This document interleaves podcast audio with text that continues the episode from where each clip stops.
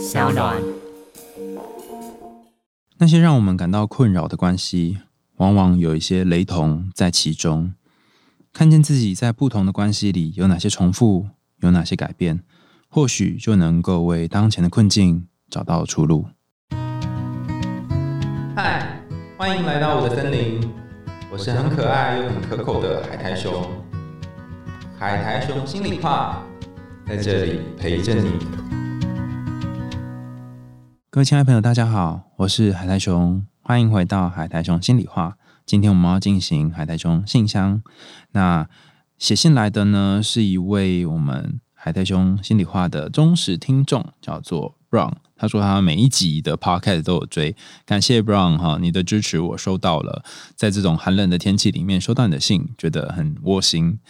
那我们想听听这个故事之前，想跟大家分享一个状况哈，不晓得大家有没有一种经验，就是说你的家里面是不是曾经有遇过那种很毒的亲人？这个毒的亲人可能是指你的父母或是你的兄弟姐妹，只要有他在，然后只要他在，这个气场就会非常糟糕。只要他在，你就会觉得天哪，你好不想要回家，甚至是不论如何，他总会让家里面的这个气氛蒙上一个很大很大的阴影，然后在一个高压的状态，可能你就会觉得啊，跟他相处好累。可是这样的人可能又没有办法叫他不要在家里。如果你有类似的经验的话，那或许你对 Brown 今天投稿来的故事就会有心有戚戚焉。其实，在这些好像看起来有点状况的家人，或是有毒的家人当中，往往他们身上的这些你讨厌的地方，也会共享，就 share 到你自己身上的某些部分。你可能会说，不要变成这样的人。你也可能会很对于这种人哈，有一种很特殊的包容，然后往后可能找到类似的对象。所以今天我们要谈的这个有关于 Brown 所分享这个故事呢，就是有关于他和他的情人以及他的家人之间的故事。亲爱的海苔熊，我来自马来西亚。一开始我因为忘记不了前任，和现任在一起，几乎天天都会梦见前任。在你这里慢慢的听了一些其他的感情状况之后。我开始对自己有信心。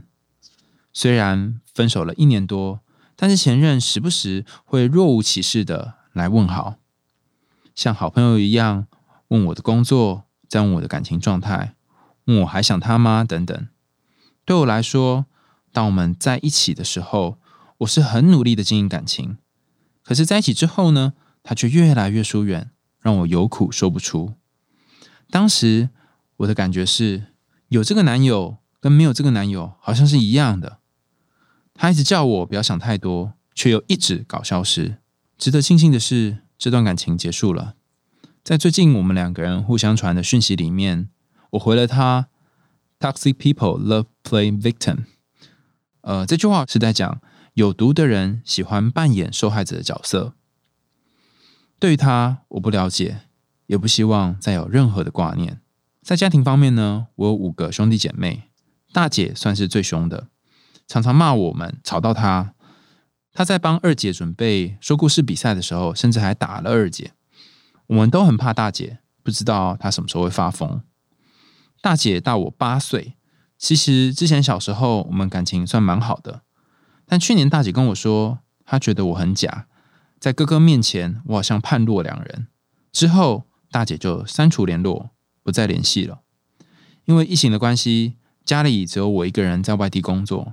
一起住在家里面的哥哥和二姐都说，大姐在家里面一直限制大家用餐的卫生，影响大家的作息。我心里想，应该是快爆发了。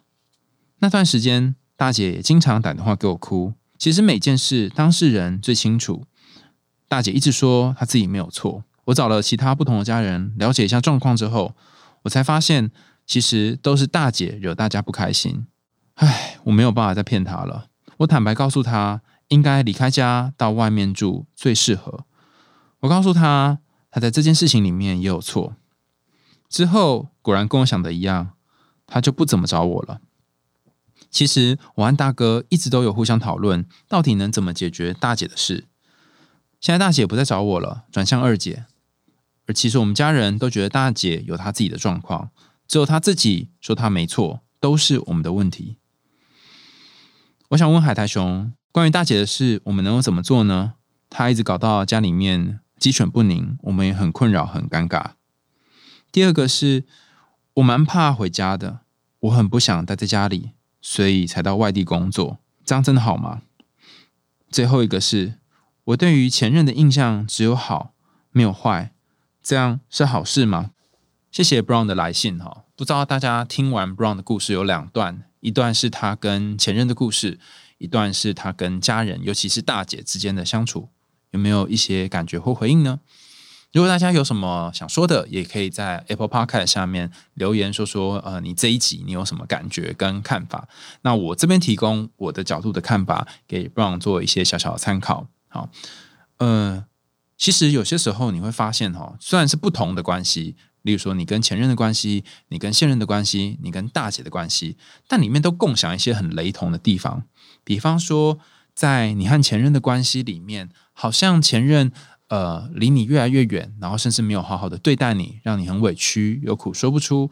那你总是当那一个呃扛着这一切的角色。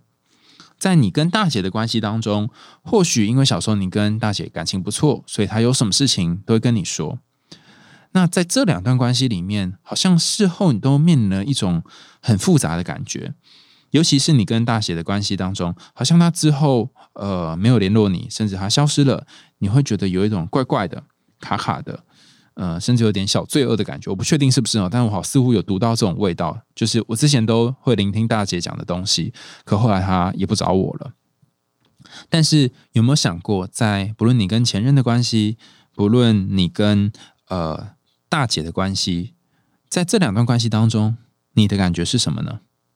我觉得在你来的信件当中写的最接近你自己的感觉是你的那句英文：“Toxic people love play victim”，就是呃，有毒的人最喜欢扮演受害者的角色。其实呃，这句话哈，经常有不同的诠释方法哈，有几种可能。第一种可能是。讲这句话的人，他在关系当中受伤了，所以他会对对方说：“呃，你是一个有毒的人，但是你总是扮演受害者，所以好像我才是让这一切变糟糕的人。其实我可能没有你想象这么糟，只是你把我投射成糟糕的人啊。”第一个是指称对方是那个有毒的人，第二种路线是我自己是这个关系里面的受害者，那我也怀疑我会不会是那个有毒的人呢？就是是不是我本身也？是烂人，或者我本身也对这段关系是有害的，所以我才会一直觉得我是被害者。那我觉得第三个诠释可能会比较合理哈。这个诠释是在一段有毒的关系当中，或许两个人都中毒了，你跟他都中毒了，然后两个人都受伤了，两个人同时是加害者，同时也是被害者，所以彼此可能在互动的过程里面呢，慢慢的发现好像。对方呃不是那么好的对待自己，然后自己也没有办法很好的回应对方，因为你这里写到跟前任之间的相处的部分很少，但似乎你对于他还是有一些怀念，包含呃当时他会问你说你的工作状况啊、感情状态啊，哈，好像还有一些放不下，然后你对他还有一些好的印象，那这些好的印象会让你觉得有点卡卡的，明明两个人相处的时候不是。很不舒服吗？明明自己不是有很多苦都说不出来吗？为什么现在对他印象只有好呢？其实我觉得这件事情哈，我们可以这样想。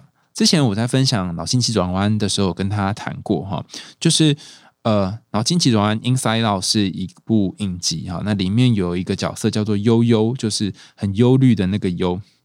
他手上呢有一次拿起了一颗球，那这颗球呢上面显现的是一个很难过、很悲伤的画面。那呃，那时候大家都会很很好奇，也很纳闷，说到底为什么要忧郁这个情绪，为什么要忧伤这个情绪？但他当把那颗球那个忧郁的记忆呢，往后面慢慢一拨，就会出现开心的情绪。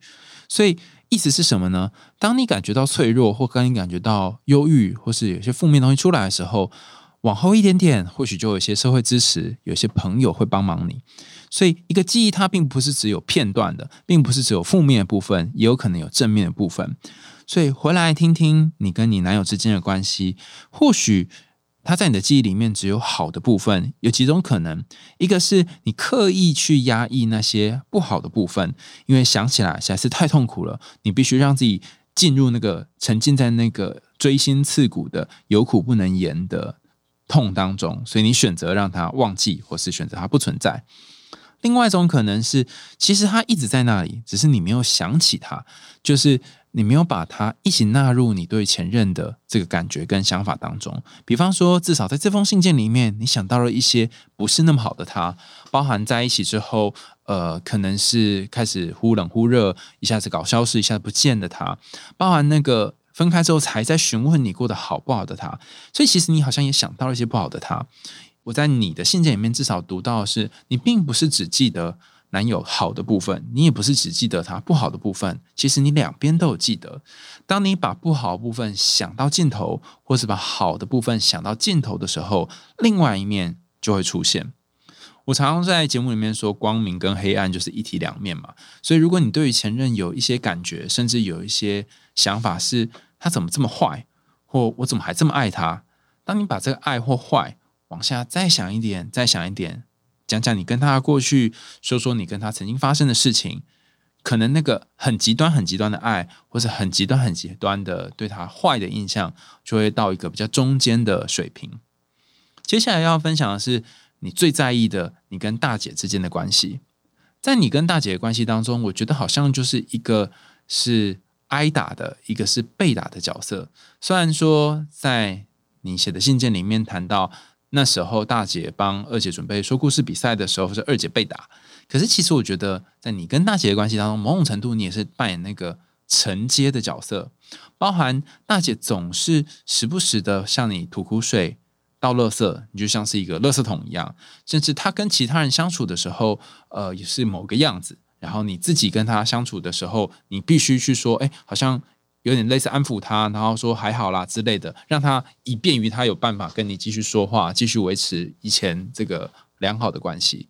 但你其实心里面是很昧着良心的，因为你很清楚知道那些和他相处的人感觉是怎么样的，然后你也会觉得很同情那些呃和他有冲突或互动的人。那你甚至也很清楚，你如果直接跟大姐讲了之后，你们两个关系一定会爆炸。哎，就果然还真的爆炸了。那。眼看着一个你已经知道会爆炸的东西，然后你还让它爆炸，其实心里面是百感交集的。你多么希望这个东西不会爆炸，但这里我想要跟你分享一个我们经常在节目里面谈到的重点是：你必须把对方的情绪还有对方的责任还给他。这是我很喜欢的那个周木之心理师谈的一段话，它里面提到概念，应该是在那个呃。关系黑洞这本书里面有谈到，就是别人的情绪不是你的责任，就他的情绪不是你的责任。你如果去 cover 或 carry 他的情绪，那么你就会搞得自己好像怎么做都不对。那我觉得你做的很棒的一件事情是，你似乎已经慢慢的比较诚实的去面对家里面的状况，包含大姐的状况，还有呃其他人的感觉。可是。你似乎还是以其他人的感觉为主，所以在大姐跟你的故事当中，我觉得同样要去在意的一件事情是，你的感觉是什么呢？当大姐这样对待你的时候，你不断的去聆听她的这些过往，你不断的去陪伴她，可是她却用这种方式来对待你，甚至呃断了你们之间的联系，你内心的感觉应该是很受伤的吧？甚至你会觉得痴心错付，我花了这么多时间在你身上，可是你却这样。那你有没有好好看见你自己这个感觉呢？有人会告诉我说，看见这感觉有什么用呢？还是要处理啊？大姐还是在家里面呢，这是呃，我们还是得要想办法哈。那这里又回到我们诶这个礼拜讲的这些那个中华圣母基金会提供的故事哦。有些人是当那个一直付出的，或有些人是一直当照顾的，有些人是一直当关系里面愤怒的那个角色。你也是一样，你会不会在呃家庭当中永远是当解决问题的那个角色？那为什么总是你来解决问题呢？你难道不会想要逃跑吗？你难道不会想要呃暂时卸掉肩膀上面的重担吗？其实我觉得有一个部分您做得很好了。你离开家到外地工作，等于某个程度上面你已经脱离了家里面物理上面的束缚，而留下家中的人要去承担大姐的情绪。可是，也因为你脱离家，但是你的心灵上还没有办法真正的跟家分开，所以你会面临家中的情绪还是会倒到你的身上，影响你的这个状况。在这个时候，你问我说家里的状况该怎么处理？你很想要帮家中的人，呃，我觉得你有一个很棒的孝心，甚至你对家人很努力着想。但有没有可能在这之前，先帮帮你自己？这里的帮帮你自己，不是说哦你应该要做点什么，而是你有没有可能先感觉自己。在和不论是前任或是跟大姐的关系当中，一直以来感受到那个不舒服的受伤的感受是什么？那如果我曾经有这受伤的感觉，你可不可以跟这受伤的自己说说话？包含你提到的，你很怕回家，那个恐惧长什么形状呢？那个恐惧的样子是什么呢？如果你愿意跟那个恐惧说话的话，那个恐惧会告诉你什么呢？比方说，那个恐惧可能会跟你说：“我其实很不想回家，我其实不希望去管家里面这些鸟事。可是因为大姐之前跟我很要好，所以我好像就变得有责任要去处理这些事情。我希望我可以为我自己做决定。”我希望我可以不要这么在意大姐的事，但我却没办法。我好害怕，如果我不做这些事情，会发生什么可怕的东西。那当你跟这个恐惧对话的时候，你就可以一步一步的，像是一个箭头一样，慢慢往下找到，如果不做这件事情，你的担心是什么？而这才是问题的症结点。如果你看到这个问题的症结点，你就不会一直困在我要怎么对前任，我要怎么对大姐，我要怎么对家里面的事情做出某些抉择跟处理，而是会回到自己的情绪上面，为你自己的情绪负责。又到了节目的尾声，感谢你的收听。欢迎大家在 Apple Podcast 或是其他的留言管道告诉我们你听完故事的想法。还有，如果你想要投稿故事的话，也欢迎大家寄信到海苔熊信箱，不是寄到我的信箱哦，是寄到这个节目下方有一个资讯栏，是海苔熊信箱，就点进去，然后就可以填写。我们有一个固定的格式。那呃，大家投稿来的时候，记得不要用自己的本名或者是经常用的昵称，因为可能会被辨认出来。所以你可以呃自己想一个神奇的名字哈。也欢迎大家透过 Sound 这个平台呢，赞助我们家猫咪布瓦的罐罐哦。布瓦是一只很可爱的橘猫，只是它年纪有点大了，所以现在可能需要吃那个主食罐加上那个肾处方的罐罐。好，谢谢大家。如果你想听更多有趣的心理学知识和更多的故事，欢迎大家继续按赞追踪我们，还是用心里话哦。我们下次见，拜拜。